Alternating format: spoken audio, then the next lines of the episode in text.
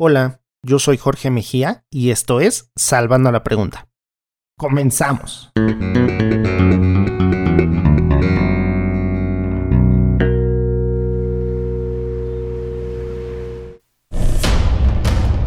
Nosotros somos Kings of Group.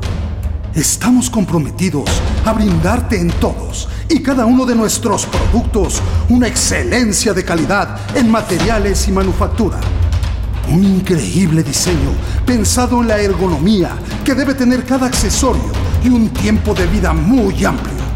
Juntos somos más fuertes. Kings of Club. Hola. Amigas y amigos de... de... Facebook. ¡Hola! Se oye el eco.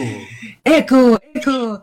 en este programa tendremos ecos en vivo, resplandores de ondas sonoras. Mi nombre es Montserrat Muñoz y me complace muchísimo tener el honor de presentar este espacio que está dedicado a esta sala de chat, a todas las personas y perfiles que por aquí desfilan, mi canal, tu canal de TV, este programa se llama Montse Conte, quien da la bienvenida a un enorme músico, sociólogo, también entrevistador y me atrevería a decir que hasta comunicólogo, aunque sea sociólogo.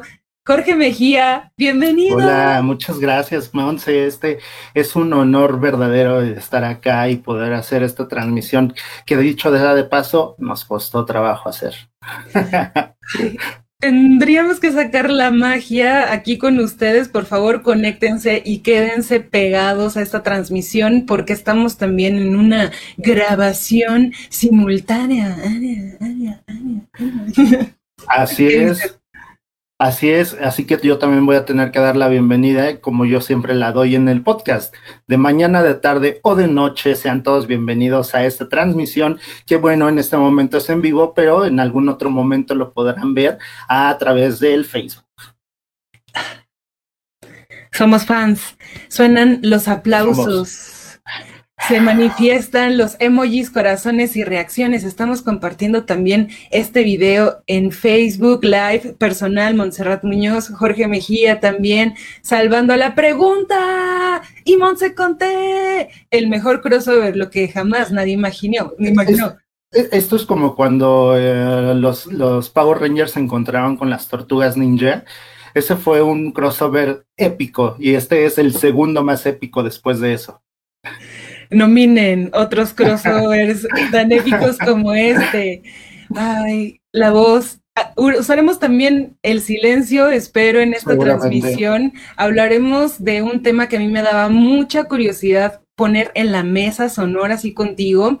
Te reconozco por ser un gran comunicador, un gran entrevistador. Tienes tu podcast que salvando a la pregunta, también me acompaña en mi día a día, de pronto cuando sacas capítulos, eh, me quedo ahí clavada, he aprendido muchísimo, los invitados están de lujo y tenías que estar en este espacio, somos contacto de redes sociales, pero más allá de eso y de que seguimos, me, imagino, pues la carrera de ambos, te conocí en otro contexto totalmente distinto. Bueno, no, no totalmente distinto, tiene que ver con lo mismo y además, eh, pues de ahí se hace la amistad y de ahí crecen los intereses en común. Eras una vez un salón de clases con una clase, por cierto, muy controversial a cargo de un maestro muy controversial. Del cual aprendí lo mejor y eso fueron los viajes de generación, las locuras que nos aventamos en todos los lugares que fuimos y te reconozco como uno de los mejores adjuntos de esa clase en la Facultad de Ciencias Políticas y Sociales. ¿Cómo no? La tres, la tres veces H facultad, ¿cómo no? Pero aparte, o sea, como dices, o sea, uno se queda nada más con las cosas positivas que uno aprende en esos lugares y trata de deshacerse de lo demás porque lo demás no sirve. Se queda ahí guardado y no sirve, es la basura que tienes que sacar todo el tiempo, ¿no? Entonces, mejor ni hablar de esas cosas que no, no vienen ni al caso y gente que tampoco viene al caso. Oye, pero aún así, agradezco todos los comentarios, las notas al pie. También fui adjunta y bueno, pues fuera de este ambiente académico, me parece que el reconocimiento es súper profesional porque admiro tu trabajo y de eso conversaremos. La entrevista es un género incluso hasta periodístico. Eh, es una rama también que compartimos las carreras que, bueno, estamos en esta misma sede de la facultad. Y en tanto quisiera a lo mejor plantear que podríamos hablar de muchas referencias de algunas periodistas y escritores que nos inspiran, pero salvo de eso, me parece que la cuestión va por este pimponeo de perfiles y de cómo percibimos ambos la tarea de ser un medio, un puente entre nuestro deseo y la audiencia. Exacto, exacto. Aparte, a, mí me, es muy eh, interesante ahorita como conversar al respecto de un tema que los dos llevamos a cabo y que utilizamos este instrumento en nuestro día a día, en nuestro trabajo eh, como comunicadores, aunque como bien dices, pues yo estudié sociología, pero como comunicador también he hecho muchas cosas. Ya tuve una revista, eh, ahora estoy con el podcast, he estado participando en otros medios. Entonces he trabajado cosas de comunicación, aunque yo no sea un comunicador oficial, ¿no? Pero más allá de eso, creo que también tiene que ver con el rol que uno desempeña cuando uno se quiere involucrar en ciertas cosas. Y creo que eso tiene que ver más que nada con la forma en cómo aprendimos a hacer esas cosas. Yo cuando estaba estudiando sociología, nunca realmente pensé en que me iba a convertir en un entrevistador algún día, pero cuando estaba estudiando y estaba haciendo mi investigación de tesis, yo tenía que llevar a cabo esas entrevistas como parte de fundamental de esa, de esa tesis. Entonces, ese, eh, pues esa herramienta cualitativa me dio la oportunidad de darme cuenta de que era bueno haciéndolo, porque aparte puede ser bueno haciéndolo, pero si a ti no te gusta, entonces pues no pasa nada. Pero cuando me di cuenta que era bueno haciéndolo, dije, ah, algo está pasando aquí, quiero seguir haciendo esto. Entonces ya seguí, seguí buscando como la oportunidad de dónde me podía meter y hacer eso que me gustaba tanto y aparte me salía chido. Y más allá, que creo hay que tener una suerte de inteligencia social, porque confirmo y reafirmo que no es para todos esa habilidad. Muchas veces somos receptores, ¿no? Y en nuestra propia personalidad habrá gente que sea un poco más extrovertida, que clave un poco más el ojo en estos detalles sociales. Habrá gente que, no sé, pintando y en su mundo interno logre dar ese cometivo y ese objetivo de vida. En mi caso, te confieso que la suerte de ser una entrevistadora es muy natural mi abuela materna, de verdad, me acuerdo de ir al centro y estar en el Monte de Piedad y ella bueno, se hacía amiga de todas las señoras que estaban en la fila.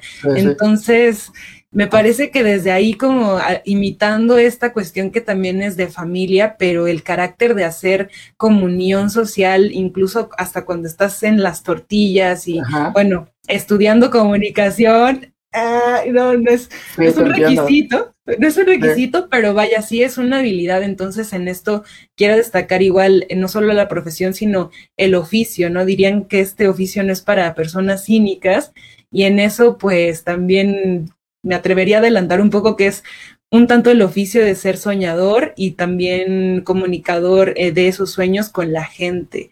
No sé cómo lo percibas.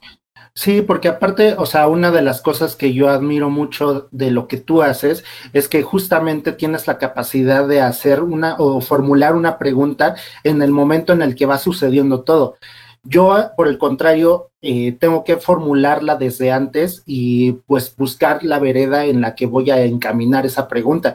Pero en, tu caso, y me parece como muy chido que, puedas hacer eso y, yo, no, yo no sería capaz realmente de llevar eso a cabo y que, tú sí, es hacer y formular una, eh, no solamente pregunta, sino un contexto en el, en el eh, pues en el escenario en el que estás en el momento. Y es una de las cosas que yo nunca he logrado hacer. Si yo no tengo un guion escrito en el que me estoy basando constantemente, aunque no lo esté leyendo, sí estoy sabiendo que voy por esa ruta. Y eso es muy distinto. Entonces, yo más bien quisiera saber tú cómo es cómo funciona tu camino, ¿no? ¿Cómo, ¿Cómo es que ves esa posibilidad en el momento en el que estás ahí presente? Uf, tendría que ver un poco la suerte de improvisación. Ajá. Balanceada con la magia de la producción. Es decir, como comunicóloga también soy productora audiovisual. Entonces me fijo mucho en adelantarme al tiempo, ¿no? Como los ajedrecistas que ya están viendo tres o cuatro movimientos antes. Me imagino también es una de las cualidades de esta inteligencia, pero en el tablero mayor me parece que siempre hay que improvisar y en esto quiero incluir el concepto de la intuición. Me parece que aunque traigamos las preguntas ya eh, en un texto, clasificadas, ordenadas, que para hacer radio también siempre es muy valioso una escaleta como la que tenemos ahorita para esta transmisión y regresaremos y lo usaremos y la brincaremos y bueno, las posibilidades son muy, muy amplias, pero en esto también como el freestyle, ¿no? Como eh, la frase en el aire las compongo en esta intuición también me gusta mucho leer a las personas. Considero que todos tenemos un gran talento, un brillo de matices, o sea, a veces es muy colorido, a veces percibo la esencia de las personas como mucho también por el tono de su voz. Entonces, todas estas suertes de lenguajes o sistemas también me ayudan a, saber más o menos por dónde ir clavando el gol, ¿no? Como, como en el juego. Entonces, muchas veces sí me dejo guiar por lo que siento, escribo algunos temas de los cuales me gustaría tratar, a veces llega la pregunta como como así volada, ¿no? Y aterriza así tal cual se, se explica o se dice o se, eh, se interpreta, pero también mucho es lo que pasa al momento, ¿no? Como ahorita. Exacto, exacto. Y, y, y, entonces, ¿tú cuál crees que sería como el punto en el que puedes decir, esta pregunta sí tiene que ser como la pensé y la planeé y la escribí? Y en el momento en el que tienes que recapacitar y decir, oh, creo que eso no era así, creo que tengo que ir mejor por este otro lado, porque es, eso es una de las cosas que a mí, aunque no me cuesta tantísimo trabajo, sí tengo que como mentalizar mucho lo que es, a veces dejo de poner atención a lo que me están respondiendo por saber qué es lo que voy a seguir diciendo, ¿no? No sé cómo, cómo es para ti eso. Siempre pasa, siempre hay cosas que después al día siguiente no sé si las hayas percibido, pero dices, ching, por qué pregunté eso? O tenía en el programa o en la transmisión o en el escenario a tal personaje, ¿cómo no se me ocurrió eh, volver a, no sé, justo al tiempo y, y poder así clavarla mejor, ¿no? O de repente vuelves a escuchar la música, sobre todo que es entrevistar, bueno, entrevistas con músicos es lo que más he hecho en la vida. Entonces digo, güey, escucho una y otra vez las rolas que me gustan y sobre todo concluyo que las preguntas son infinitas, que no hay error, que siempre tienes que ser fiel a lo que te gustaría escuchar, como de por qué estoy haciendo esta pregunta. Ah, porque me gustaría escuchar esta respuesta. ¿Y por qué? Porque eso resuena contigo, ¿no? Que es un tanto lo que ahorita también en este pimponeo quería poner contigo, que era el hecho de justo preguntar sobre dilemas y preguntar sobre temas. A mí me gusta mucho que las personas se abran y nos cuenten un tema, una anécdota. Pero creo que escuchando el podcast eh, de Salvando la Pregunta, me parece que tú siempre pones como una situación de conflicto o de dilema y ahí planteas la pregunta, ¿no? Como de qué pasaría si tú estuvieras entre esto y esto. Entonces quizás justo podríamos hablar de eso, si tu personalidad es así o por qué concibes en tu método pregunta dilema. Sí, creo que, o sea, tiene que ver justamente con eh, las cosas que a mí me gusta que respondan en el momento en el que yo los pongo incómodos. Porque muchas veces eh, las preguntas son acorde a lo que ellos están siempre eh, pues acostumbrados a responder y por eso creo que muchas entrevistas terminan siendo lo mismo siempre y que muchas veces los, los invitados en ciertos programas contestan lo mismo en uno y en otro y en otro, porque nunca los, los sacan de su zona de confort. Entonces siempre les están haciendo el mismo tipo de preguntas, aunque no sea exactamente la misma, les dan pie a que contesten exactamente lo mismo, ¿no? Entonces, eh, una de las cosas que yo utilizo, eh, pues a mi favor, digamos, son mis experiencias propias. Entonces, muchas veces hago, eh, pues, situaciones hipotéticas en las que yo estuve o en las que me gustaría estar y se las presento, ¿no? al entrevistado en cuestión.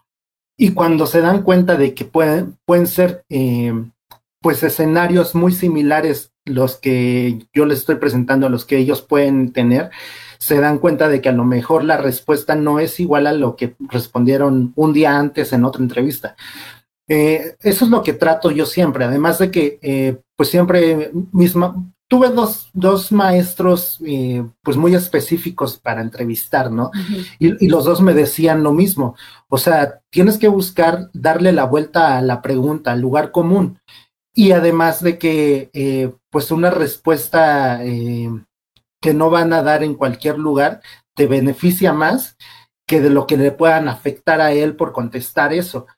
Entonces, eh, pues yo siempre estoy buscando que la respuesta que me den sea distinta, ¿no? Más allá de que, de que tenga que ver con el mismo tema que hablaron un día antes, eh, que no sea exactamente igual, porque es, eh, va una con otra, ¿no? Si la pregunta no es igual, la respuesta no puede ser igual. Es, es, es así.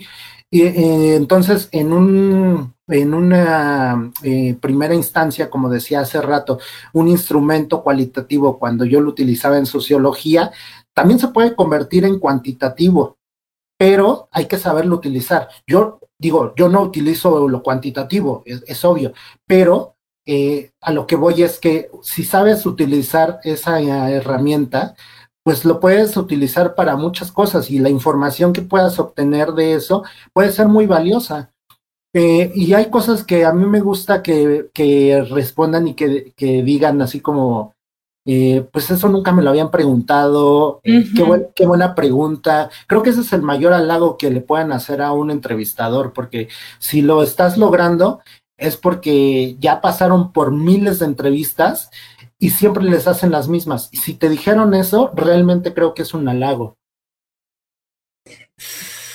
Dios y el diablo están en los detalles, creo. Cuando das ante un tema, ante un músico, ante un entrevistado, tu punto más peculiar cuando dejas entrever algo que solamente a ti se te habría ocurrido. A veces es bueno, a veces no es tan bueno, pero cuando lo planteas de cierta manera, creo que logras también ese factor sorpresa. Por ejemplo, a mí me gusta mucho hablar sobre pasajes específicos en la música o el aspecto de las personas, pero no solo en lo que traen puesto, sino en cómo percibo la esencia de estas personas, ¿no? Como el brillo particular de, la mirada. Eh, me gusta mucho cuando las personas logran quebrarse, digámoslo así, porque considero que en este gran tema que nos hemos planteado para, para este programa, hay una suerte de entrever el alma, como entrevistar y también ser entrevistador, entrevistadora, es tanto tú exponer tu alma como esperar que la otra persona también te muestre un poco de eso. Entonces, sí. Y, y, aparte, eh, pues ahorita que lo dices, o sea, me parece como muy, muy fuera de, de, lo que yo soy acostumbrado a hacer, el que tengamos esta charla, ¿no? Porque, o sea, en sí mismo tener una conversación, como dicen muchos entrevistadores, es que yo no hago una entrevista, lo que yo tengo es una charla casual. Pero pues es básicamente lo mismo, estás buscando que te dé una información el interlocutor con el que estás en el momento, ¿no?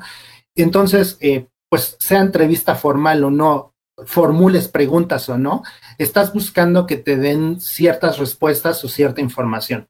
y entonces, eh, estar del otro lado de la baraja, o sea, ahorita que, que no es realmente una entrevista tal cual lo que tú me estás haciendo ni lo que yo te estoy haciendo a ti, es interesante porque me puedo dar cuenta en el momento de cosas que no me había planteado, ¿no? Entonces creo que eso también tiene que ver con, con la fórmula que utilizo que es eh, pues anteponer un tema un problema, como decías hace rato, y entonces, eh, pues ya lo que vaya surgiendo tiene que ver justamente con cómo se le van eh, juntando las ideas en el momento a ese interlocutor, ¿no?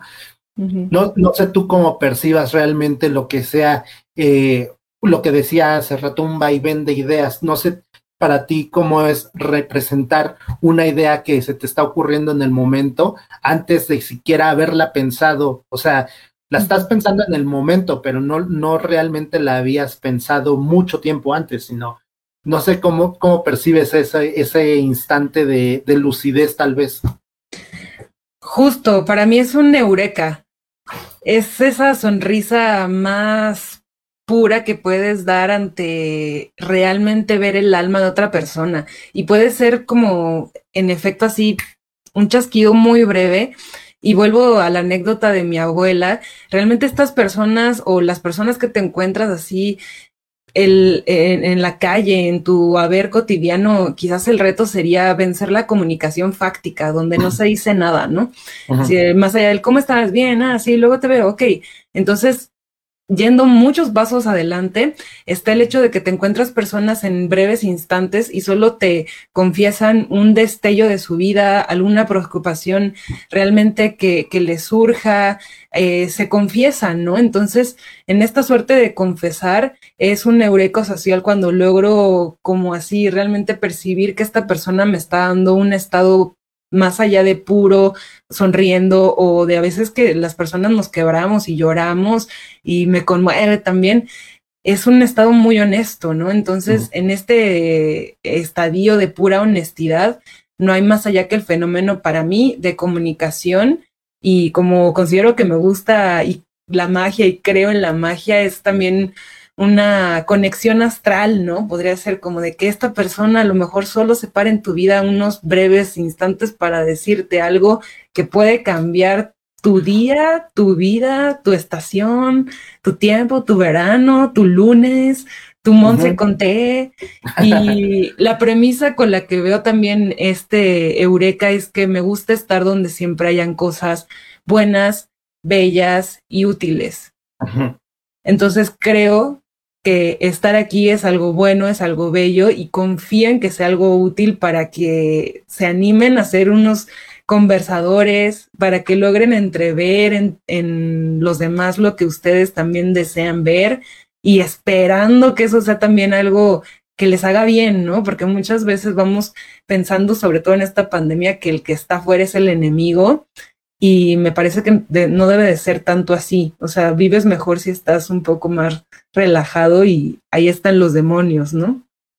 Pero aparte, eh, pues también como una invitación al emprendimiento, que, que a lo mejor eh, estamos medio acostumbrados, incluso se puso de moda eso de, de mentalidad de tiburón, ¿no? que, es que es una tontería, que el emprendimiento no es realmente hacerte un, un este, negociante y un empresario, sino solamente emprender algo.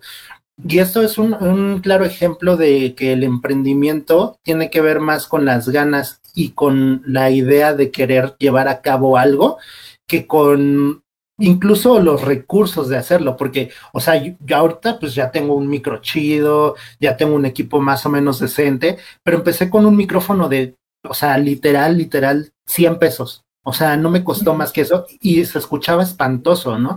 Yo sabía, yo, yo estaba consciente de lo que eso llevaba, con, conllevaba, ¿no? Pero, eh, pues también era ya el, eh, pues acabar con la procrastinación de, de, dejarlo para después, porque ese, ese era como el mayor tema que tenía, ¿no? Así como, no, es que ahora que compre ya el micrófono, es que ahora que te esto, aquello, y siempre vas buscando los peros suficientes para no hacerlo, en, lugar de buscar las posibilidades suficientes para hacerlo. Entonces, eh, creo que también eso que dices es valiosísimo en el sentido de que es una invitación a que lleves a cabo cualquier cosa que te guste y que sepas que eres bueno haciéndolo. No necesitas realmente eh, dedicarte únicamente a eso. Posiblemente sí, eventualmente sucederá si eres demasiado bueno, pero mientras tanto tienes que dar un primer paso. Y ese primer paso es atreverte a hacerlo. Entonces creo que eso tiene que ver con, el hecho de que estemos ahorita platicando, de que yo tenga un podcast, de que tú hagas una transmisión vía Facebook, que bueno, como decías eh, antes de que empezáramos a transmitir, que quién nos conoce, nos conocemos tú y yo para empezar, ¿no? Nos, nos conocen nuestros amigos, nuestra familia. Y eso pues es más valioso a querer ser famoso, ¿no? Eh, para mí la idea de, de, que estar frente a una cámara con, con, la cara de frente no me es atractiva por el simple hecho de que no quiero ser realmente conocido por eso. O sea, en todo caso quiero que conozcan las ideas que tengo, no mi cara, porque mi cara pues a lo mejor me representa, pero no soy yo, no es, no es esta nada más mi cara, ¿no? Entonces, eh, me parece valiosísimo eso que estás diciendo de esa manera. O sea, no sé tú qué opinas al respecto.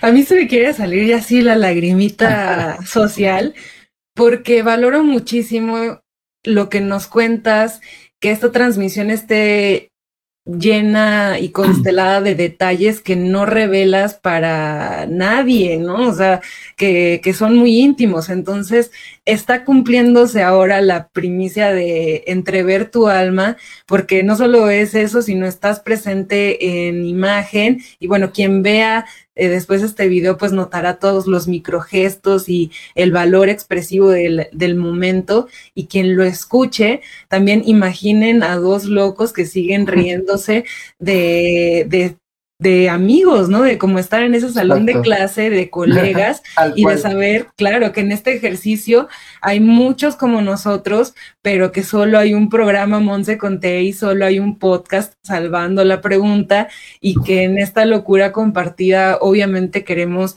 hacerlos cómplices, ¿no? O sea, que nos sigan, que si algo resuena con ustedes, nos, nos conectemos y también dejémonos escuchar y aprender los unos de los otros. Me daría muchísimo gusto compartir este material y no sé, pues empapar a los niños que están de 18 años, eh, por ejemplo, en servicio de radio, que ahí también se aprende mucho. Entonces, pues entre la academia, entre la anécdota, entre el problema, tenemos también planeado el tema de conversar por qué surgieron estos dos espacios, ¿no? De salvando la pregunta y, y, bueno, este manche con té, que ahora es agua, pero salud.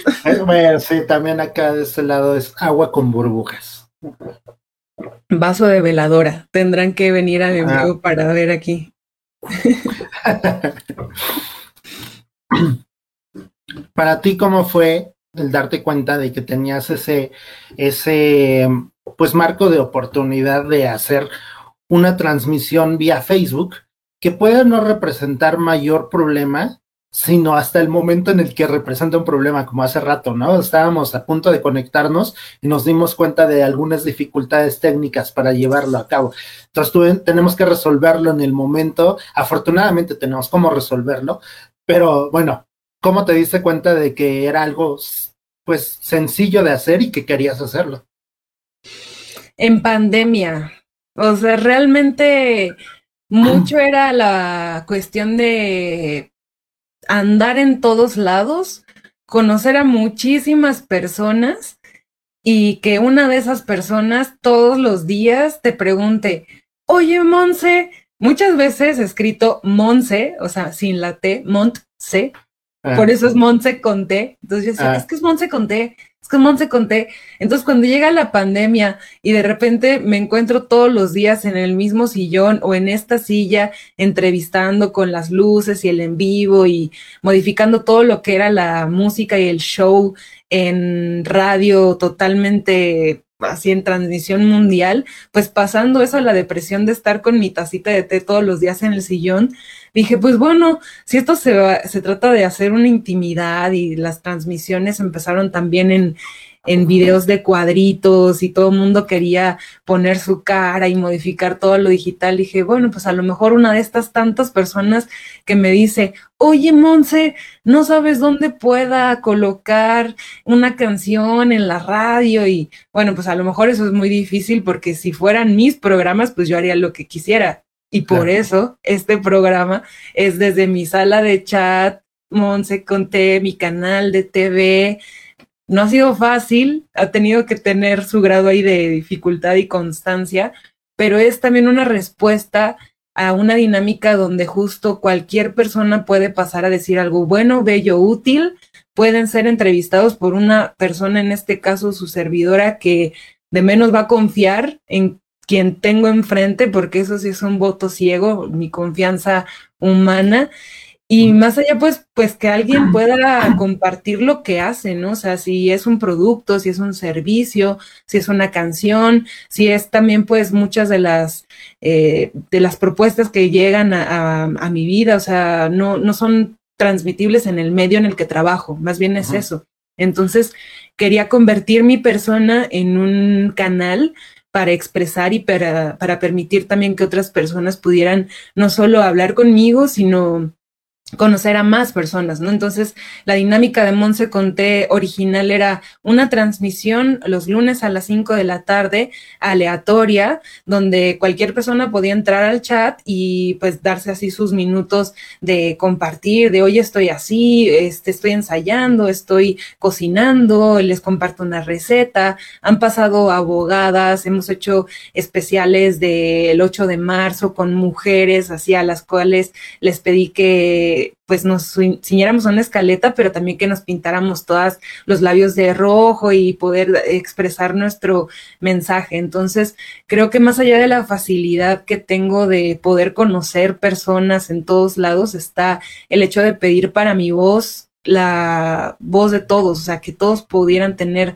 palabra para transmitir algo y si en algún momento la puedo hacer de cupido social, yo estoy bien realizada. O sea, me encanta tirar flechazos y decir, nos conocemos por ti. Yo vi a tal, ¿cómo se llama la abogada feminista que, que entrevistaste el otro día? Entonces, creo que ahí está el, el hilo, ¿no? O sea, el cuadro se termina en los espectadores y Monse Conté realmente es también una plática que quiero tener con quien quiera que se deje, ¿no? Como al final, a lo mejor de esta transmisión, abriremos el canal para, para que alguien de ustedes pase. Entonces, es spoiler. Seguramente, seguramente. sí, es spoiler, pero a lo mejor pueden formar parte del episodio de hoy. Nah, sí se puede. Con una quitón ya nos están mandando saludos, pero pues, también a ti. Oh. Eh, pero además eh, me parece chido eso que estás diciendo, eh, porque creo que también hay que abrir los espacios. como dices, hay, hay, mucha gente que tiene algo que decir. Eh, todos tenemos una voz. O sea, no importa realmente qué, a qué nos dediquemos, pero tenemos una voz que nos dice a nosotros mismos lo que sí somos, ¿no? No siempre se abre esa voz para todos los demás. A veces esa voz es interna y se queda ahí. Pero cuando esa voz se atreve a salir, es valiosa y es también importante escuchar siempre y cuando, como decías, tenga algo bueno, bonito y chido que compartir. Porque no siempre es así. Y la verdad es que también hay que ser honestos. La neta, no toda la gente tiene algo chido que compartir. Eh, no por el sentido de que haya gente mala o, o, tal vez sí, no lo sé. Es gente que a lo mejor se ha desviado por X o Y razón. El punto aquí es que si tienes algo verdaderamente valioso que compartir, no importa qué te dediques, o sea, si, así sea un, un, un tip eh, financiero, un tip eh, fiscal, ¿no? De mejor paga así tus impuestos, eh, un tip de ve al tal mercado porque aquí está más barato, o no, no sé, miles de cosas, o sea, hay miles de cosas que se pueden compartir y que son valiosas. Claro que eh, eso tiene que ver con el concepto de cada uno, ¿no? Eh, y entiendo perfectamente a lo que te refieres cuando dices que cualquiera se puede conectar y que cualquiera lo puede, eh, pues, llevar a cabo en ese sentido, ¿no? en mi caso no es tan así. En mi caso, pues sí, sí llevo una línea que seguir en el que sí te estoy buscando como cierto tipo de invitados que tengan que compartir algo respecto al arte, a la ciencia, etcétera, etcétera. Eh, no ha sido sencillo. Eh, si bien es cierto, he tenido muy buena suerte, por así decirlo, entre comillas, porque pues la suerte no es nada si uno no la busca y uno debe estar ahí fregando eh, a, tocar la puerta indicada, ¿no? Eh, pero tiene que ver mucho con, con, el trabajo previo al respecto de, de lo que decía yo hace rato de cuando me interesó acercarme a hacer entrevistas y de decidir a qué tipo de gente quería entrevistar. Yo como músico, en algún momento, o sea, eh, pues solamente quería entrevistar músicos, ¿no? Y realmente si yo me dedicara en este podcast a solamente entrevistar músicos, sería muy fácil. La verdad es que eso sería lo más sencillo del mundo. Pero eso es justamente lo que no quería hacer, por el simple y sencillo hecho de lo que decía también no quiero estar todo el tiempo en la zona de confort.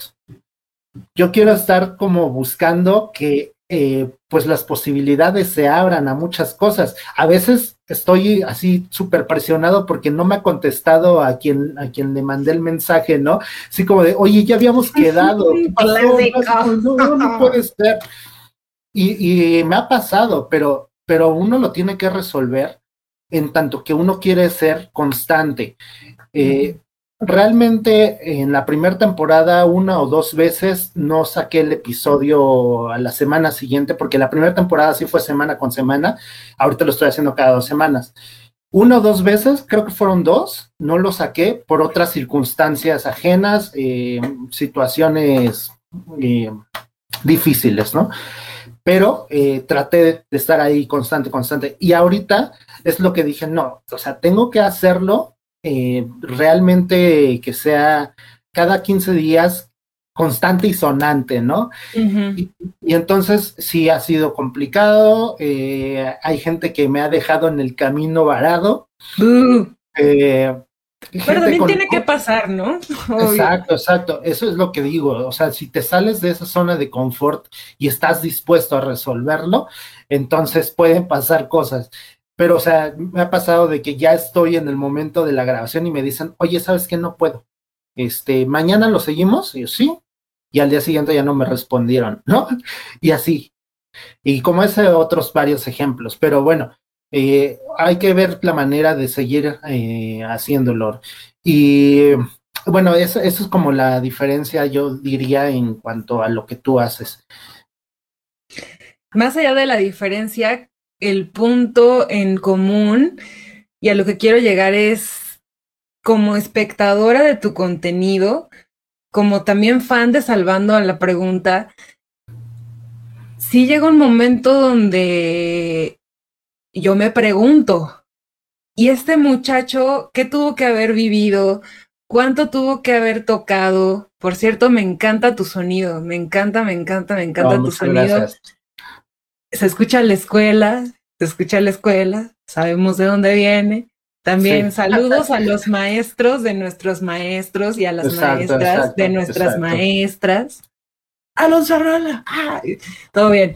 Entonces, como músico te admiro, como productor del podcast también, escuchándolo así en la intimidad de mi hogar, que espero también este audio los acompañe si digo, ay, este muchacho ha de haber sido muy preguntón de niño, ¿por qué está confesando acá como un poco de, su humor ácido, pero no lo deja ver tampoco del todo, ¿no? Eh, no quiere dar la cara, pero sí nos da la experiencia de su primer concierto, ¿no? O sea, de repente en esto de plantear la anécdota sí quería centrar el tema en, o más bien el cuestionamiento en nosotros consumimos nuestro, nuestro contenido, o sea, te soportas realmente escuchándote grabado así tocando el bajo, vuelves sobre los episodios, los editas, ya estás harto, ¿cómo es también tu relación de cuando tú mismo eres tu, tu propio 360, ¿no? E, en este podcast y bueno, pues también con todo lo que dices de la producción que ello implica. Mira, primero que nada, agradecerte mucho de esas palabras porque pues qué chido que lo escuches, qué chido que te guste, qué chido que, que lo compartas de esa manera. Y la segunda, pues es, sí es una relación tóxica. es un trastorno, bien empleado. sí, sí, sí vuelvo. Eh, la verdad es que es nada más por hacerse daño a uno mismo, porque uno ya no puede hacer nada sobre lo que ya está hecho, en primer lugar. Si la, si la grabación ya está realizada, no, no importa cuántas veces lo escuchas o lo quieras editar eh, eh, digitalmente, pues la entrevista es lo que es, punto. Claro que, que pues puede haber un, un, edit, ¿no? Porque incluso yo lo he hecho, ¿no? He hecho ediciones en las que acomodo las respuestas que me dieron antes o después y con la suficiente habilidad como para que no se note. Creo que esa es una de mis virtudes. Sin embargo, no es lo ideal. O sea, lo he llevado a cabo a veces porque ha sido necesario hacerlo, pero prácticamente nunca, o sea, han sido dos veces y mm, nada más que eso. Eh, los escucho a veces, eh, cuando voy manejando, los, los pongo a 1.5, así que nada más como para hacer la revisión auditiva del archivo. Y después de eso, pues prácticamente nunca más vuelvo a eso, ¿no? Eh, sin embargo, pues también con las grabaciones, cuando tocaba, pues ahí estaba todo el día duro y dale, ¿no? escuchando de aquí me equivoqué, aquí esto, aquí aquello. Eh, y siempre uno está pensando en que pudo haberlo hecho mejor. Pero la verdad es que eh, creo que eso no sirve de nada. O sea, si lo quieres hacer mejor, hazlo mejor en el momento y entrénate antes para que te salga bien en ese momento. Como músico me costó mucho trabajo justamente, eh, pues eso, porque siempre estaba insatisfecho. Y ahora mismo creo que aunque me sigue pasando, estoy trabajando en que ya no siga sucediendo. Porque más allá de, querer cambiar las cosas como sucedieron, eh, pues es uno nada más terco y, está buscando eh, el autorreconocimiento de, de, sentirte completamente satisfecho. Y cuando te das cuenta de que no salió como tú querías, eso no solamente no ocurre, sino que además acrecenta esa idea de que no salió bien, acrecenta esa idea de insatisfacción. Entonces creo que he estado trabajando en justamente ya no regresar a las grabaciones. Las reviso, sí, las tengo que revisar. De hecho, eh, pues todas las grabaciones, una vez terminada de, de, editar, las tengo que volver a revisar para saber que están bien y así ya poder subirlas. Pero más allá de una revisión literalmente de edición, creo que ya no estoy buscando el, el la, la, insatisfacción. Más, más bien, justamente es, ya no busco eso, entonces creo que me quiero sentir satisfecho con lo que ya obtuve.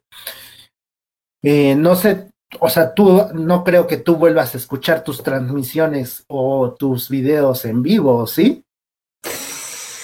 Pero claramente, sí, sí, sí, claramente no como un vicio, sí como una tortura, comparto lo que decías, aunque también he descubierto en esto que nadie te habla peor que tú misma, mismo.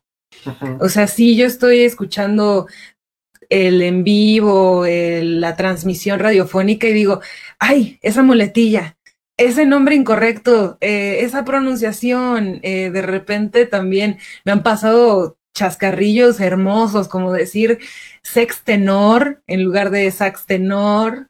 Me he atragantado en vivo. También recientemente dije que había un concierto de los Strokes en Palacio Nacional, cuando quería decir Palacio de los Deportes. O sea, ¿te imaginas eso? Quiero que lo imaginemos todos. Em, sí, entonces esas son las clases de cosas que sí vuelvo a, me sonrojo y digo, ¿qué?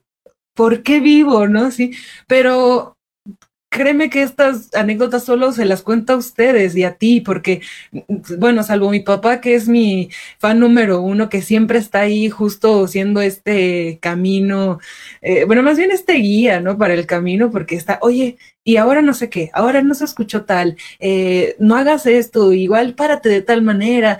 Lo, lo confieso porque también es parte de lo que nos hace a nosotros como entrevistadores, ¿no? Pues estar en constante autocrítica y percepción de los demás. Entonces, más allá de eso, nadie me conoce por la chica que dijo,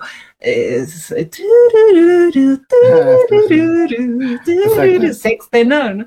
Entonces, sí, o sea, sí pasa, hay que tener un grado de, criterio también para justo librarnos de este cuidado de la cancelación, ¿no? De, y no vaya a decir que, imagínate el, presidente en turno diciéndome, oye, ¿cómo es que hubo en, Palacio un concierto así de, los estudios?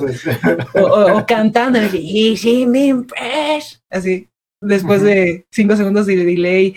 Bueno, el chiste sigue, pero también justo en esto y de agrandar el sentido del humor y de compartir el chiste, Monse Conté empezó así, o sea, haciendo una, una cábula muy local donde un día me pidieron unas fotos, me arreglé y dije, oye, ¿y si le doy así eh, eh, transmitir en vivo, ¿qué pasa? Porque justo teníamos que probar la plataforma para hacer en nuestro trabajo las transmisiones más chido. Entonces dije, bueno, si me voy a quemar en algún lugar, pues me voy a quemar en mi Facebook.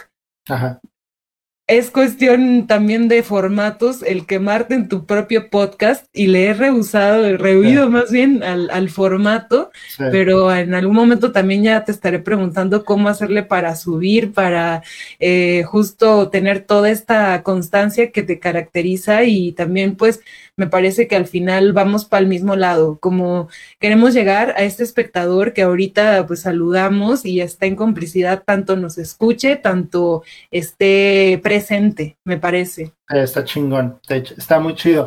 Eh, y ahorita acabo de decir chingón, ¿no? Una de las cosas que más me ha costado trabajo es no decir groserías. Y no porque yo no las diga, yo soy muy grosero, digo muchas groserías, todo el tiempo las uso, pero es más allá de, aparentar, porque no es el hecho de aparentar, creo que es eh, el respeto de esa voz al micrófono. Eh, creo que yo no tengo problemas con que nadie diga groserías, o sea, quien las dice, las dice ya, ¿no? Nunca les estoy diciendo a mis invitados, oye, pero aquí no digo groserías. Claro que no, sería una tontería. Cada quien es libre de hacer lo que sea. Yo como entrevistador decidí no hacerlo. ¿Por qué? Porque además eh, eh, estábamos ya en un, estamos en un punto en el que hay muchos entrevistadores o pseudo entrevistadores haciendo pseudo contenido. Eh, o bueno, contenido, no sé de qué tipo, porque hay unos que no, es, no he escuchado realmente y hay otros que he buscado la oportunidad de, de, hacerlo y, y, realmente no me entran. Otros por ejemplo, ahora hay muchos estandoperos haciendo entrevistas.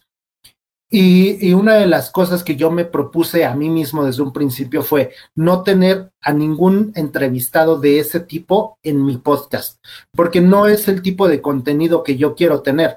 Eh, a lo mejor eh, hay gente que me cae chido, o sea, hay, hay estandoperos incluso que me caen chido, y que me gusta, su, por ejemplo, el podcast de Alex Fernández, lo llevo a escuchar de vez en cuando, cuando hay algún invitado que digo, eh", ¿no?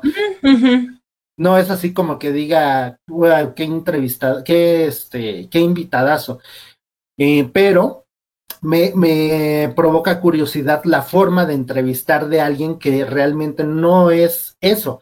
Eh, ahora que está muy, muy, este, en pleno apogeo el, el, podcast de creativo, he tratado de oírlo y no es un contenido que realmente me llame la atención. Y a veces he pensado si es por envidia, ¿no? A veces, a veces como que me pongo a pensar así como de, o sea, yo estoy siendo envidioso porque este individuo es exitoso y yo no estoy teniendo el mismo éxito que él. Y, y a veces o sea, me, he creído ese cuento de que sí, sí lo hago así, pero no, o sea, realmente no es el contenido que a mí me gusta, no es la forma de hablar que a mí me gusta, no es eh, la forma de preguntar que a mí me gusta y pues entonces, pues ahí está, pero no es lo que yo consumo. Entonces, todo esto es nada más para decir que estábamos en un punto en el que ya hay muchos entrevistadores haciendo este tipo de formato que es el podcast. Y entonces eh, yo estaba tratando de conseguir que todo lo que había aprendido eh, tanto en la facultad como en mi proceso formativo, digamos, de, emprendimiento cuando tuve Ciudad Escondida, que fue una plataforma digital que duró aparte cinco años y con la que hicimos un montón de cosas también. Eh, pues era algo que yo quería seguir haciendo, aunque el formato fuera distinto. Entonces, eh, me pareció chido eh, que pudiera, podía buscar la manera de conjugar todas estas vertientes que ya había tenido en mis manos o cerca en, en ocasiones anteriores y poderlas utilizar o, todo lo que tenía a mi alcance utilizarlo ahora, ¿no? Eh, y entonces sucedió pues una sinergia chida, digamos, con los primeros invitados que tuve, ¿no? Que eran, que, que realmente mi tirada fue, o sea, le voy a hacer la invitación a, la gente más cercana que tengo a la mano, ¿no? Y entonces invité justamente a Alonso, que era mi maestro, este, a, Arturo Flores, que es el editor de Playboy México, también fue mi maestro, eh, tomé un, curso de periodismo con él, este, lo conozco de hace tiempo, eh, incluso eh, participó en otro proyecto también que tenía que ver con Ciudad Escondida. Eh, Trish, que también es una buena conocida de hace tiempo, que por cierto está atravesando un momento difícil. Eh, no sé, o sea, Dafne de Descartes Sacante es alguien a quien yo conozco desde hace muchos años. Eh, no sé, o sea, realmente lo que quería era utilizar todas esas eh, herramientas a mi alcance y salir como cohete, ¿no? Despegado a ver qué seguía. Y una vez que salí despegado, pues ya no hubo vuelta atrás, o sea, era o seguir o, o, no, pero era pues, obviamente muchísimo más fácil llevar esa inercia que, que, pararla. Y ha sido un proceso bien chido en el que me he ido eh, familiarizando con otros temas, en el que me he ido familiarizando incluso con cómo producir un audio cosa que ya hacía de cierta manera, pero que tuve que pues, ponerme las pilas para hacerlo mucho mejor. Justo como te decía hace rato, pues lo de los micrófonos fue un tema, el, simple hecho de los cables, de cómo aprender a conectar. Eh, sigue habiendo dificultades técnicas que no sé cómo resolver en el momento, o sea, por eso empezamos tarde hoy, ¿no? Porque ya estábamos dispuestos a hacerlo cuando realmente todavía no estábamos listos. Pero bueno, esas cosas no se aprenden sino en el camino. Entonces, eh, voy a hacer una regresión muy, muy breve a, lo que decía hace rato de, eh, pues el, el, tema es atreverse a emprender y una vez que ya estás en el camino, vas a saber cómo resolver lo que siga. Mientras tanto, no hay un problema mientras no haya un problema. Sé que suena absurdo, eso me lo dijo Alonso una vez, sé que suena absurdo, pero es así. No hay un problema hasta que no hay un problema. Y si no te buscas tú ese problema, pues nunca vas a resolver algo que a lo mejor te hubiera sacado hacia otro lugar. Eso me parece chidísimo eh, poder hacer con este proyecto. No solamente con este, sino con todo lo que he hecho a lo largo de los años, pero ahorita lo estoy viviendo mucho más porque es la primera vez que estoy haciendo algo yo solo, ¿no? Cuando era en la banda, pues éramos una banda, éramos varios cuando estaba en la, plataforma de Ciudad Escondida, pues éramos un equipo de mucha gente. Y es la primera vez que soy yo solo ante lo que sea que venga. Y eso es chido, de cierta manera. No empezamos tarde. La magia siempre llega a tiempo, como Gandalf. En esa, en, esa, clásica escena de la carreta. Imaginen que estamos en esos verdes prados y aquí acompañándolos sus amigas y amigos de Facebook. Por cierto, esa entrada surgió por las transmisiones que habitualmente hago todos los viernes dedicadas a la música, ¿no? Y entre estar, pues, N cantidad de personas que a veces sí me tiemblan las piernas y cuando hacíamos los conciertos presenciales era un también temor y responsabilidad y al final un nervio. Los sábados para mí eran en, la, en el desayuno así un casi regresión hacia estado vegetativo de qué pasó, qué dije, qué hice. y bueno, cuando estábamos en el, en el programa, pues la gente siempre intenta dar lo mejor por cobija, eh, por ser cobijados ante un medio, ¿no? En este caso, mi, mi labor entrevistando músicos particularmente, pero saliéndonos de eso, confío en mi espíritu para de verdad creer siempre apoyar a todas las personas que tengan un diálogo, ¿no? O sea, un diálogo interesante que como un extractor de jugo siempre pienso en que esa es la esencia de la vida, ¿no? Estamos creadas y creados por fragmentos de personas que nos dejan tanto una temporada, una vida completa o a veces una hora de transmisión. Entonces, sí, es una situación muy personal el hecho de dar la cara, porque ante toda una producción me ha tocado tener esta responsabilidad del micrófono, pero también en estas transmisiones he descubierto que podemos hablar de lo que sea y eso también es un poco la miscelánea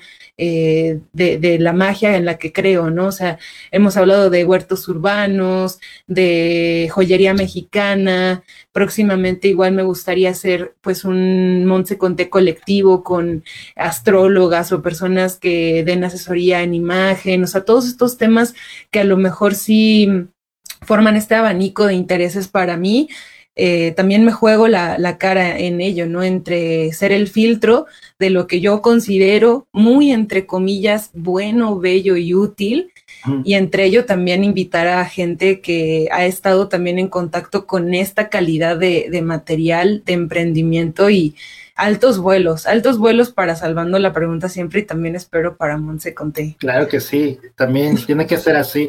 Entonces, a ver, dime una cosa.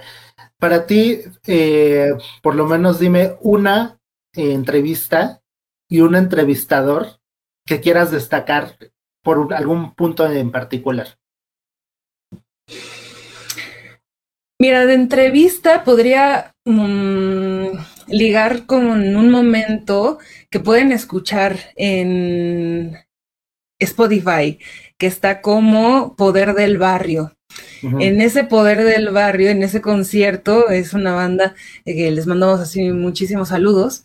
Yo había platicado con el manager de que me gustaba hacer mucho como este juego ya en la peda de, freestyle, ¿no? Entonces empezaba así a rapear y a ver, tírame acá, se lo damos en 3, 2, 1.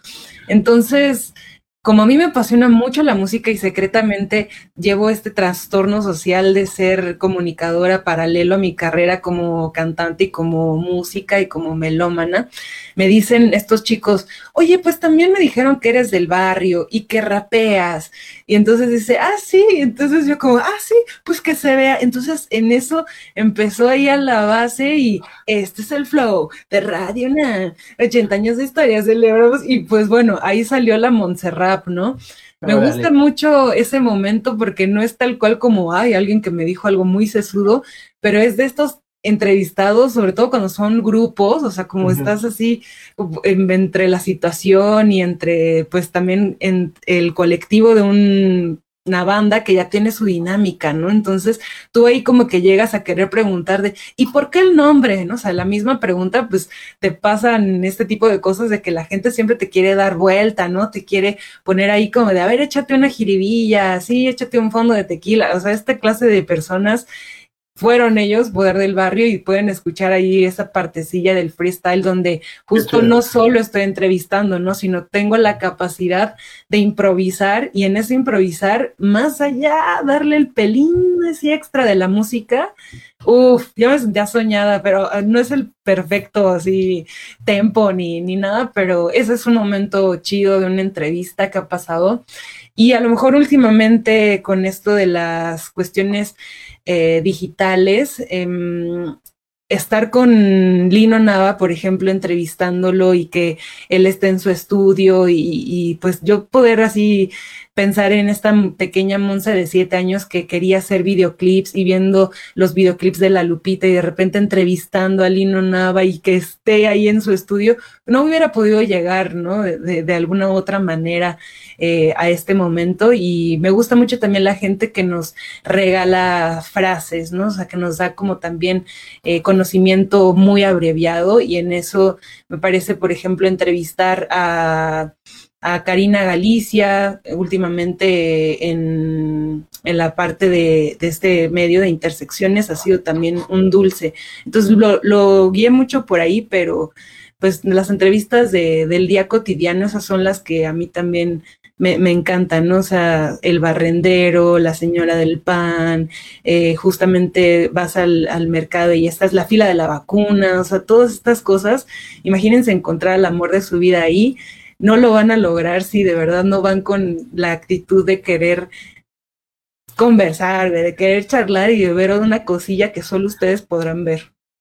A, mí me interesaba mucho eh, cuando, según se supone, no sé siquiera si, si, si es cierto, si en algún momento sucederá, que iban a haber como micro tweets de audio y que estaban justamente pensados para el micropodcasting.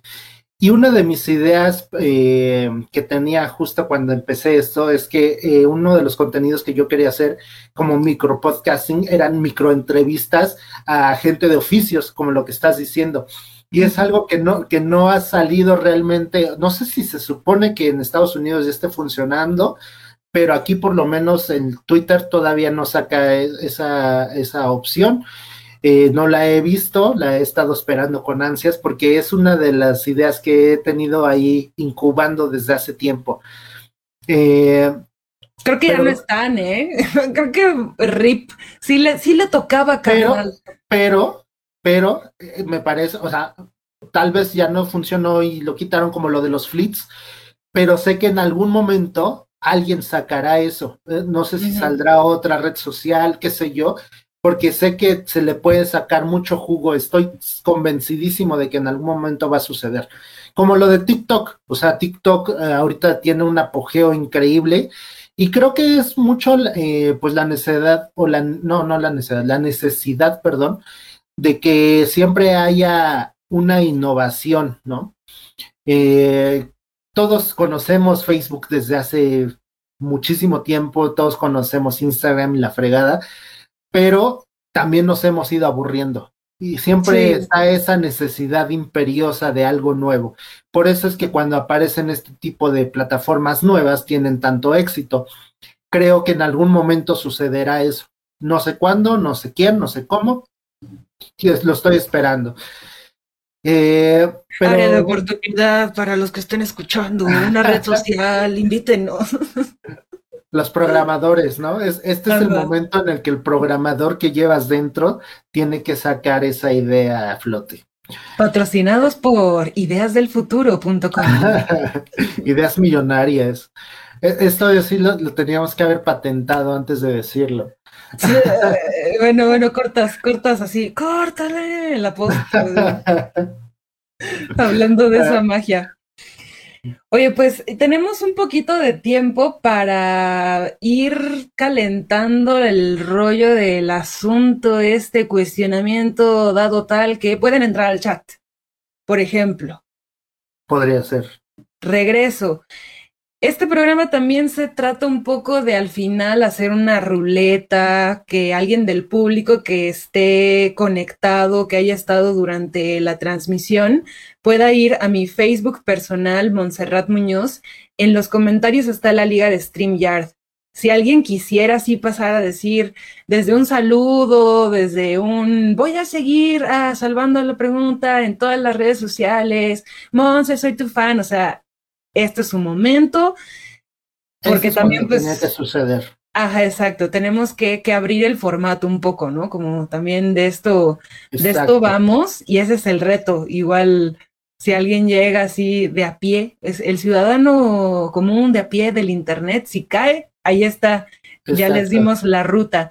Y antes que eso pase, Jorge, igual me gustaría mucho confesar algo, confesar y también hacerte ahí la pregunta que creo que puede ir como cerrando acá nuestra, nuestra temática, ¿no?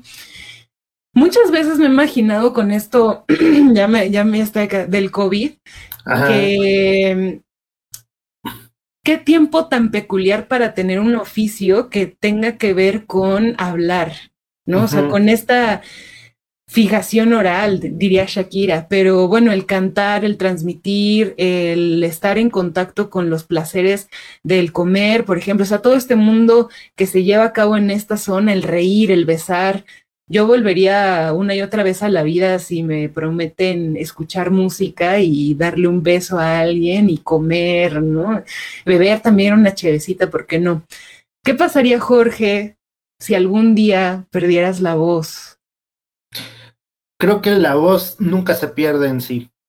La voz tal vez puede ser la fonética que sacamos, pero la voz siempre va a estar y poder hablar se puede hacer de muchas otras maneras. Tal vez no podré hacer un programa eh, hablado, pero habrá otra forma en la que pueda yo expresar lo que quiero.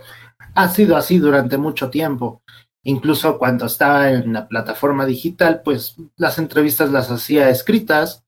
Entonces, eh, hay muchas otras maneras que creo que no son solamente, o sea, digamos que esto es el formato, pero la voz no creo que esté en, nuestra caja. O sea, la voz es otra cosa, es como, como nosotros, o sea, perdón por la, por la eh, comparación tal vez, o no sé si, ni siquiera sea una comparación, pero eh, pues es como pensar dónde estamos nosotros, o sea, nosotros somos esto, o sea, estamos aquí, o sea, yo, yo estoy pensando, estoy aquí, no, o sea, no, ¿dónde estoy? No, o sea, a lo mejor e, ese tipo de cuestiones eh, pues, existencialistas, filosóficas, no, no es lo que competen ahorita esta plática, pero es eh, eh, lo, más o menos lo mismo, ¿no? Creo que aunque pierda la voz fonética, pues no, no la puedo perder. O sea, no creo que pueda perder algo que, que no está aquí. Hay un meme que dice, cuando me muera banda, hagan que mis cenizas queden en unas maracas. exacto, exacto. Yo pediría que mi piel de cabrita ah, ah, ah, Quedar, quedar en un tambor. Comercial para nuestro grupo oficial de Facebook, amigas y amigos de Facebook, de Monse Magia, donde hay muchos memes, muchas risas, donde también me ha tocado desaprobarte algunos memes, Jorge, porque no entiendo tu sentido del humor. Seguramente. guiándonos en estas cosas buenas, bellas y tiles, ¿qué onda con tu acidez estomacal? Es una de las cosas que me cuesta mucho trabajo luego controlar, porque así como eso, o sea, en muchas otras situaciones he estado en, la, en lo mismo, ¿no? Y es lo que me decías hace rato de, de que puedo llegar a ser demasiado incisivo en temas no muy cómodos. Y aunque a veces a mí me da risa, tengo que entender que no a toda la gente le da risa. y es una cosa que me ha costado algunas incomodidades.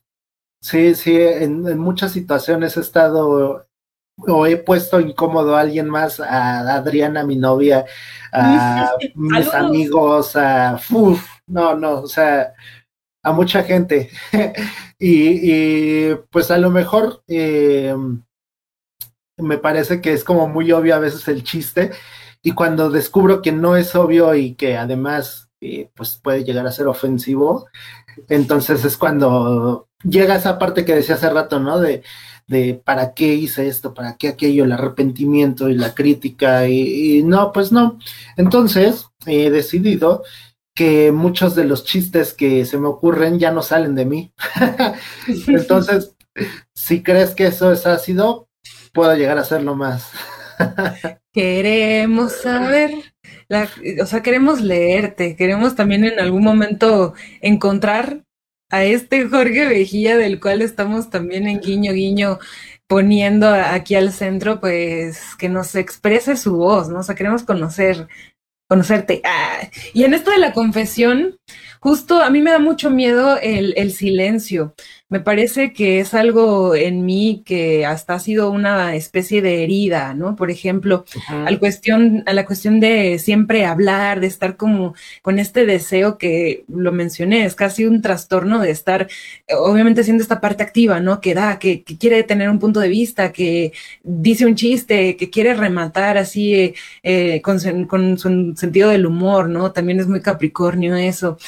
Pero más allá, me hace falta darle ese espacio a la pausa, al silencio, a la meditación. Ustedes me ven aquí súper, súper chido y nos más bien creemos a veces que nos conocemos, pero más allá nos intuimos. Entonces, en esta parte de la confesión, me invito y nos invito a no pensar que podemos perder alguna vez nuestra voz sino a multiplicar estas formas, como, como mencionabas, de, de, expresión. A mí me gustaría mucho encontrar mi voz al cantar, por ejemplo, mi voz al tocar un instrumento, también me encanta el bajo, tengo aquí varios eh, juguetes, el piano, el clarinete, que han sido también compañeros de justo, más bien cómplices de vencer al silencio.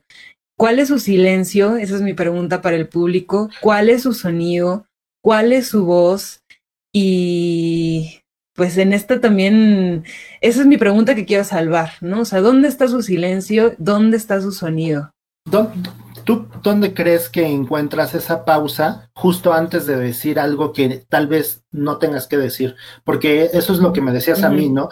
Y, no sé, tú con esto que estás diciendo ahorita me parece interesante como pensar en si te das cuenta de decir algo, o bueno, de no decir algo justo en el momento previo en el que estás a punto de soltarlo. Sobre todo en vivo, sobre todo en vivo, porque en vivo es bien distinto. O sea, una cosa es que lo estemos aquí barajeando entre amigos y cotorreando, y otra cosa es que tú estás en un escenario en vivo que se está transmitiendo y que puede estar escuchando no sé quién, o sea, el presidente o, quien sea. Entonces, ¿cómo, cómo, cómo sucede esa pausa antes de, decirlo? Primero depende mucho del contexto. Creo que si he estado en el medio donde trabajo, que es un medio institucional y muchos me conocerán por eso, más bien está antes el filtro que yo. O sea, antes yo sé dónde estoy y sé ante qué micrófono me estoy poniendo, ¿no? Porque también cuando estoy aquí en mi casa tengo el incienso, he salido cantando, he salido echando mantras, también hay espacio para la grosería. En este eh, cotorreo también Monse con té pasó a ser Monse con tequila, me he echado unos tragos en vivo es parte de mi libertad también esto. Entonces, más allá de, darme cuenta si ya la regué diciéndolo, es como, bueno, estoy, soy Montserrat Muñoz, pero estoy en el medio donde trabajo y por esta vía institucional hasta un poco siempre sale el personaje, ¿no? Que pues ahí una pregunta reservada de, de, pilón habrá, pero más allá del personaje, aquí estoy con persona y creo que aquí sí sí me he ido como hilo de media, ¿no? En mi medio general de trabajo en esa zona de confort, pues casi siempre está el, la primera, el, más bien el freno de mano, ¿no? Entonces no sé cómo tú lo vivas. Creo que yo no tengo un freno de mano y nada más voy frenando en el camino conforme se me van presentando los obstáculos. Nunca, nunca, doy un, un frenón en, en, abrupto. Creo que eh, a veces, justamente por esa situación de lo que decía hace rato, he tenido que pues dejar ir el, acelerador, ¿no? Así como de, pues ya lo dije, lo tengo que seguir diciendo. A veces ni siquiera como algo malo, ni siquiera como algo incómodo.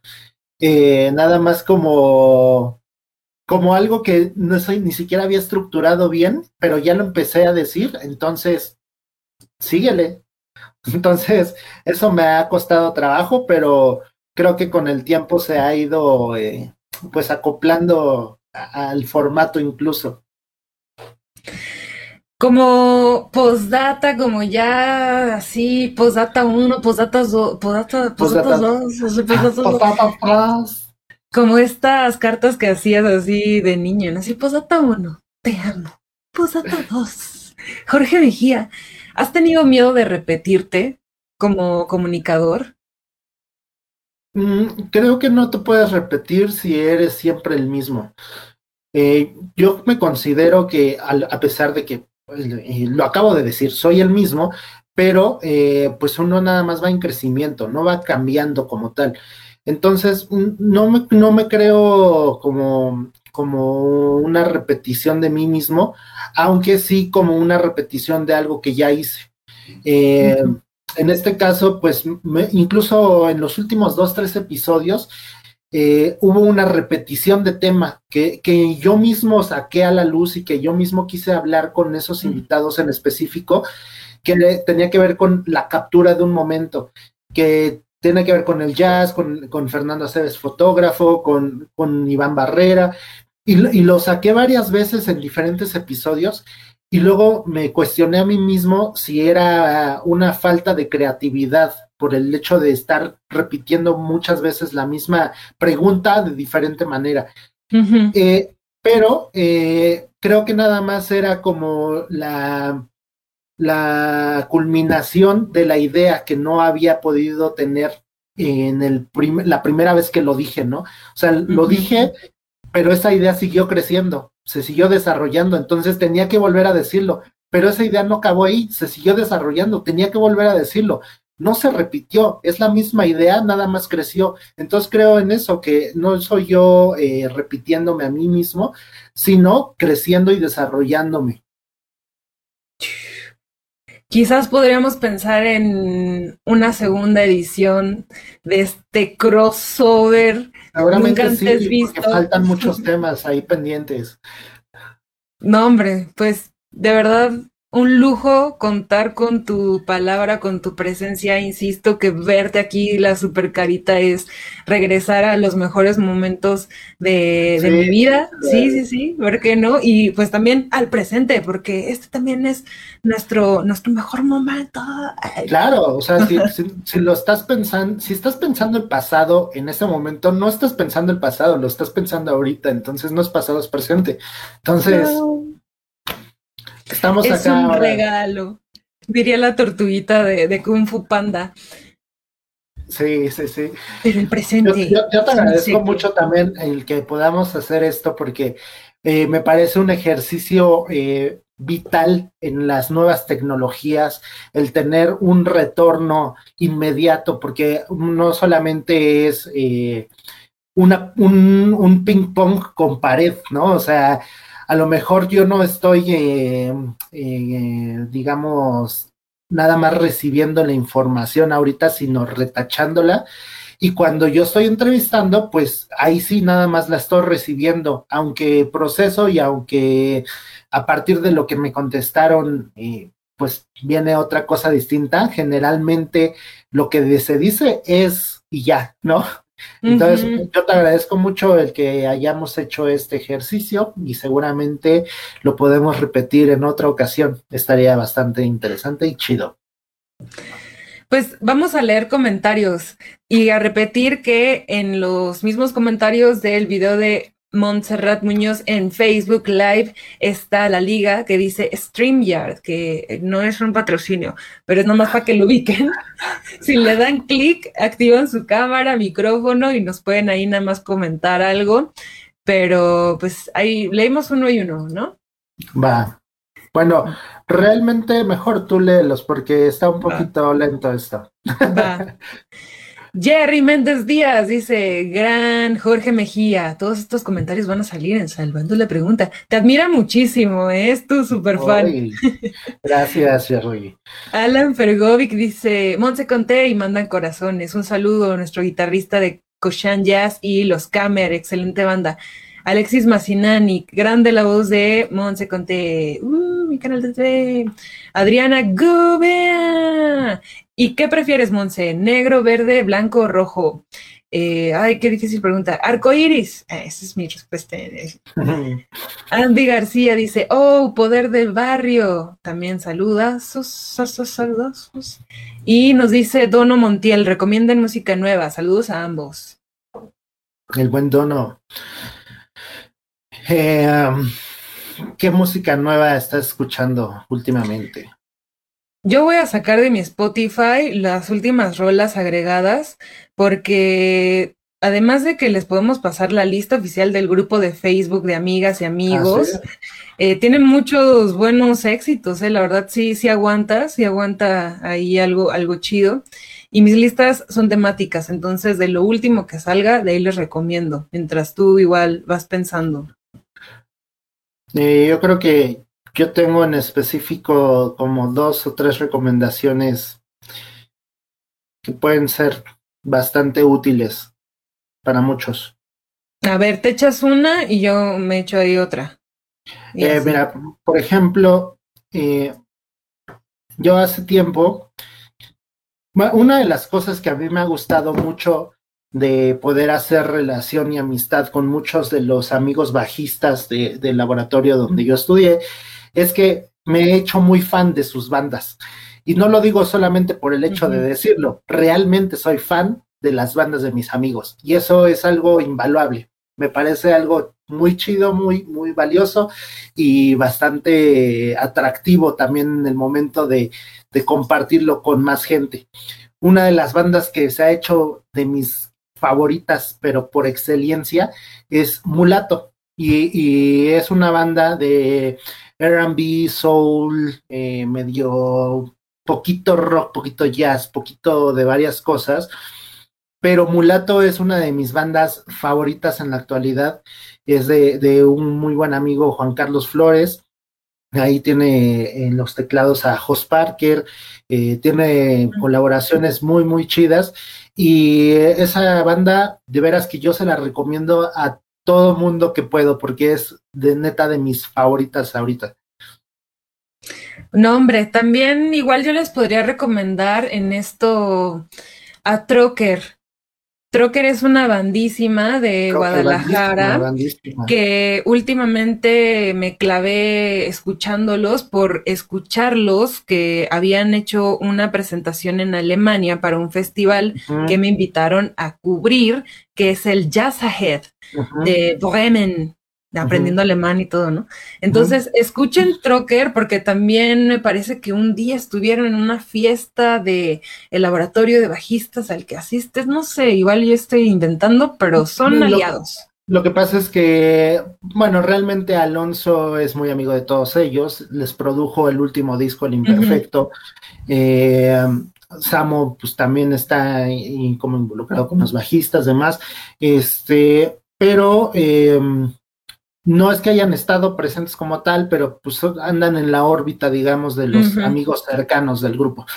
Eh, y sí, es una bandísima en vivo, están brutales, brutales. Los he podido ver eh, ya unas tres, cuatro veces y de veras que, híjole, qué nivel de músicos. Los, incluso alguna vez los vi tocar eh, por individual en un ensayo. Es como, esto es como de esas cosas que, que suceden tras bambalinas, que sí, sí no mucha gente conoce, pero bueno. Eh, alguna vez Alonso me llevó a un, em, eh, a un ensayo de Sara Valenzuela, en el que iba a tocar una o dos rolas con ella en alguna presentación que iba a tener. Esto, tiene ocho años, nueve años, no sé. Eh, y me pidió que lo acompañara al ensayo. Esto sucedió en una casa en la calle de Mexicali, en la Condesa, que era la casa donde vivían los descartes acá antes todos ahí reunidos, antes de que se separara cada uno a su casa. Este, y ahí tenían, o tienen, incluso creo todavía existe esa casa, creo que es de, Jorge, el baterista de Descartes. Eh, tiene el estudio donde ensayan. Eh, y sucedían otros ensayos ahí. Eh, esa vez estaba tocando la batería Frankie y estaba en los teclados justamente Cristian. Y, o sea, a pesar de que estaban tocando rolas de Sara Valenzuela, que son otra cosa muy distinta y todo, o sea, verlos tocar por individual, el nivel de músicos que son es impresionante, impresionante. Neta, es una de esas cosas que jamás se me van a olvidar, ¿no? Estar aquí al lado de esos güeyes mientras estaba sucediendo. Y de veras que, que no haya escuchado Trocker hasta el día de hoy se está perdiendo de una bandísima. Además, imagínense que toda esta anécdota está ocurriendo mientras estamos viendo esto. Hablamos, Ya, tiene años eso, ya tiene sus, ¿qué estamos? Eh, ya van a ser cuatro años de eso. ¿Fue el 2017? Ajá, 2017. Ay, perdón eh, por poner esta foto. es porque bueno, realmente. Estamos todos en el mismo costal. Realmente así me veía. Eso fue eh, cuando todavía estaba pasadillo de kilos. Eh, fue el décimo aniversario del de, laboratorio de bajistas y yo como siempre andaba buscando qué hacer y si me aburría sin hacer nada, eh, estaba así como en, la idea de querer hacer algo con Alonso, de hacer un disco, de esto, de aquello, y le propuse como varias ideas. Y ya se venía el décimo aniversario y dije, ¿por qué no hacemos un disco compilatorio de los 10 años de laboratorio en el que podamos invitar a cierta cantidad de, de, de los que han pasado por aquí y, este, y vemos qué sucede? Y luego eso empezó a mutar en otras cosas hasta vamos a invitar a 60 alumnos, exalumnos, a que toquen una pieza de un minuto cada uno. Entonces eh, sucedió algo, pues te imaginarás el, tamaño de fiesta cuando todavía se podían hacer esas fiestas antes de este fucking COVID. Eh, pero eh, fue algo muy interesante, un ejercicio de reflexión auditiva y musical bien distinto a lo que estaba acostumbrado, porque además fue lo que decíamos, escuchar la voz de gente que yo no conocía realmente y que empecé a conocer a partir de ahí. Eh, ahora ah, tengo amigos eh, íntimos, pues que puedo decir que son íntimos, que conocí a partir de ese día. Entonces es algo que, me rebasó emocionalmente y que sucedió de una manera muy, muy chida. Y quien eh, tenga oportunidad está en todas las plataformas digitales, es Realidad y Deseo. el la celebración a los 10 años de Lava, el laboratorio de Alonso Arreola de bajistas, y pueden escuchar todo tipo de, acercaciones y aproximaciones al bajo. Es algo bien interesante. Ahí tengo una pieza, es la 37, se llama El reflejo del espejo. También quien quiera escucharla, ahí la puede escuchar. Ay, espejos que hacen eco, eco, eco. Ah, exacto. Anécdotas personales que son información biográfica. Eso es lo que queremos en nuestros espacios. Me encanta cuando la banda puede volver estos materiales y hacer de, pues así, de párrafos, un poquito de nuestra biografía. Así, una vez se hizo una fiesta en tal, que, que ven todo, sobre todo estos cotorreos ahí bien registrados. Bueno, o sea, ese día estaba ahí Sabo Romo, estaba Daniel, este, no Lu de la Gusana Ciega, estaba Oscar Sarkis, estaba cualquier cantidad de gente, así que yo no me creía que estuvieran ahí, ¿no? En la fiesta, entonces es una de las fiestas más locas y más chidas en las que he estado presente y, y bien agradecido con todos los, los lava compañeros, como nos decimos, porque aparte todos son unos grandes seres humanos, este, bastante inteligentes eh, y con muchas cosas que compartir, ¿no? Entonces, eh, me parece una de esas cosas que pasan una sola vez en la vida y que sucedió. Entonces, estoy muy agradecido de que haya pasado y estuvo bien chido. ¡Ay, bienaventurados! Nos encantan. Oigan, Aparte de, el club de Toby de los bajistas de mexicano, que, aquí pertenece Jorge Mejía, miembro HH triple honorable, les quiero dicen, recomendar... Dicen, que soy el, presidente del club de fans. Saludos, les manda. Bueno, aquí su compañero, el, el jefe de grupo, les manda saludos. Exacto, exacto. Me encanta. Además de, de adentrarse a, a todas las referencias que nos diste, me encantaría decirles que si me contactan les puedo pasar unos dos, tres playlists muy chidos con música de intersecciones de obviamente el programa que produzco para Radio UNAM y conduzco.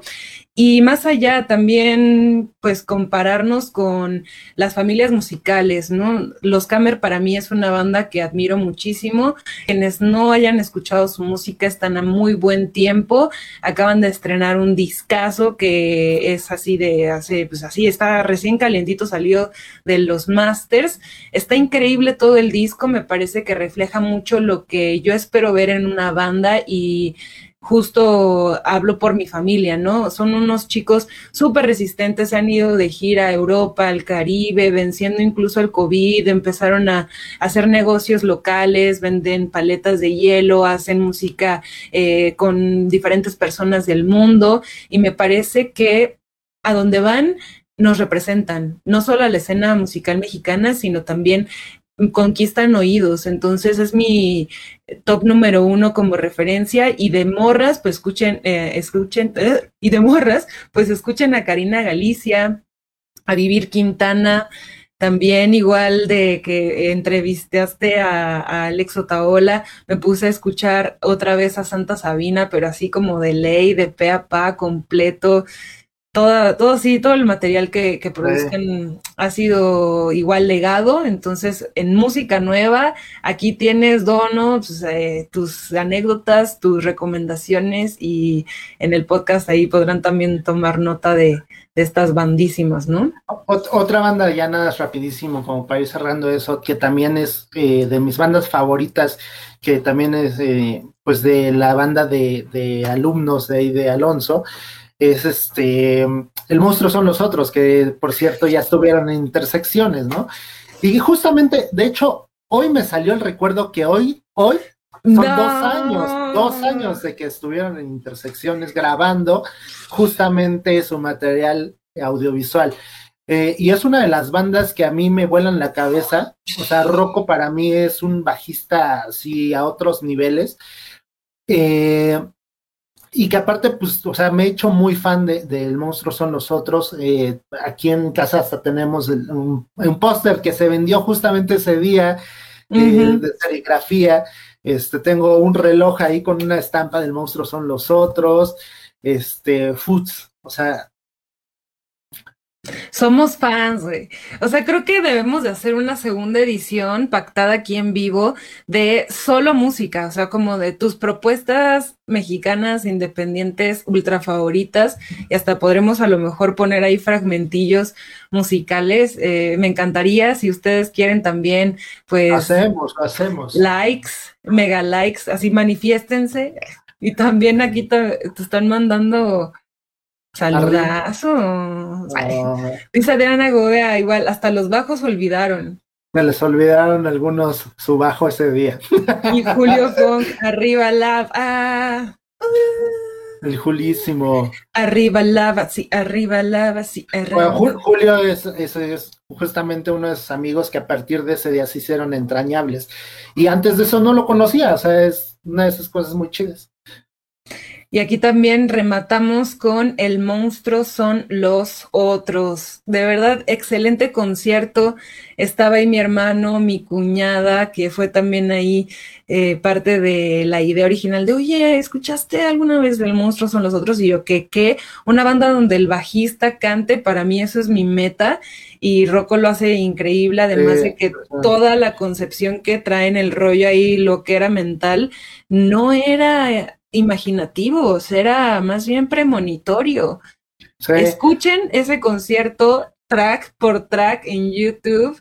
Sala Julián Carrillo, Intersecciones, El Monstruo son los otros y verán que el COVID no es lo peor que nos puede pasar, ¿eh?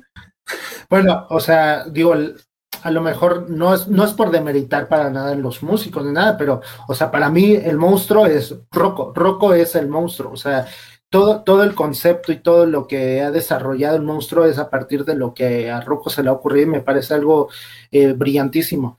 Eh, sí, como dices, creo que todo el concepto es algo muy, muy redondo y que encapsula muchas partes de nuestro día a día, incluso de lo que sucedió antes de que llegara este COVID. Eh, pero está chidísimo, o sea, es, es, una bandísima, a mí me encanta, me encanta. Coméntenos igual su banda favorita, algo que, quieran así compartir.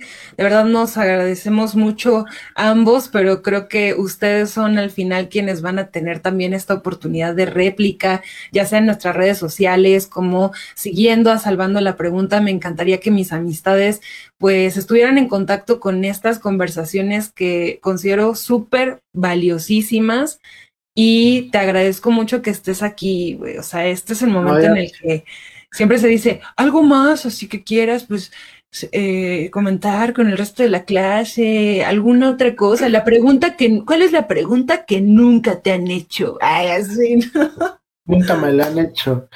Eh, pues no, la verdad yo nada más agradecer lo que decía hace rato del espacio, el ejercicio, la, la amistad, eh, el compartir el momento me parece algo eh, pues muy, muy valioso.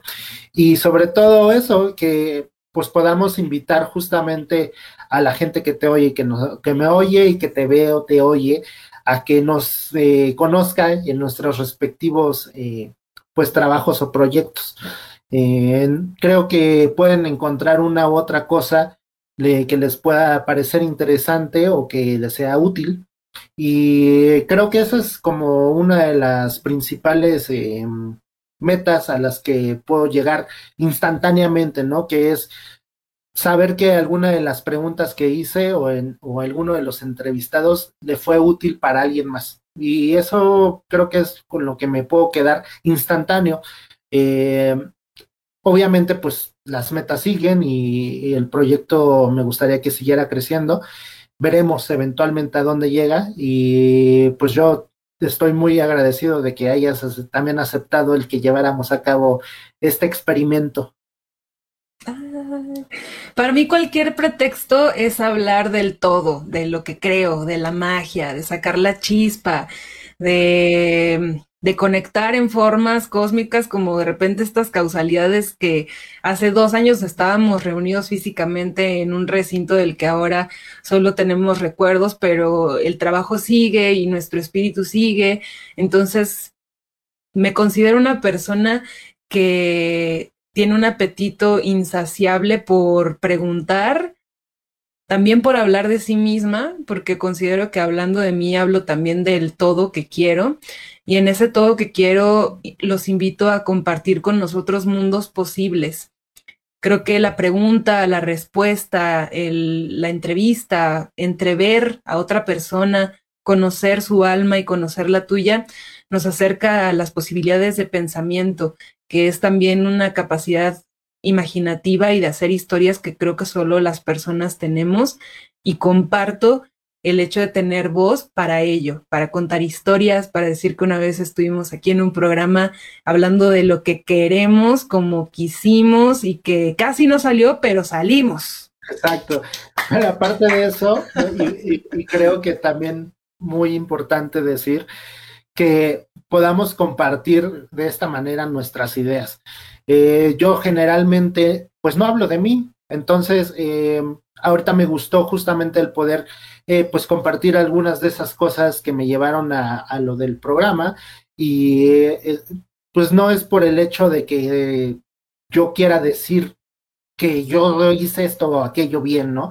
Más bien en todo caso es como dar la pauta de que cualquiera puede hacerlo, de que si cualquiera se propone hacerlo, pues lo puede llevar a cabo. Y eso me latió ahorita que lo dijiste, ¿no?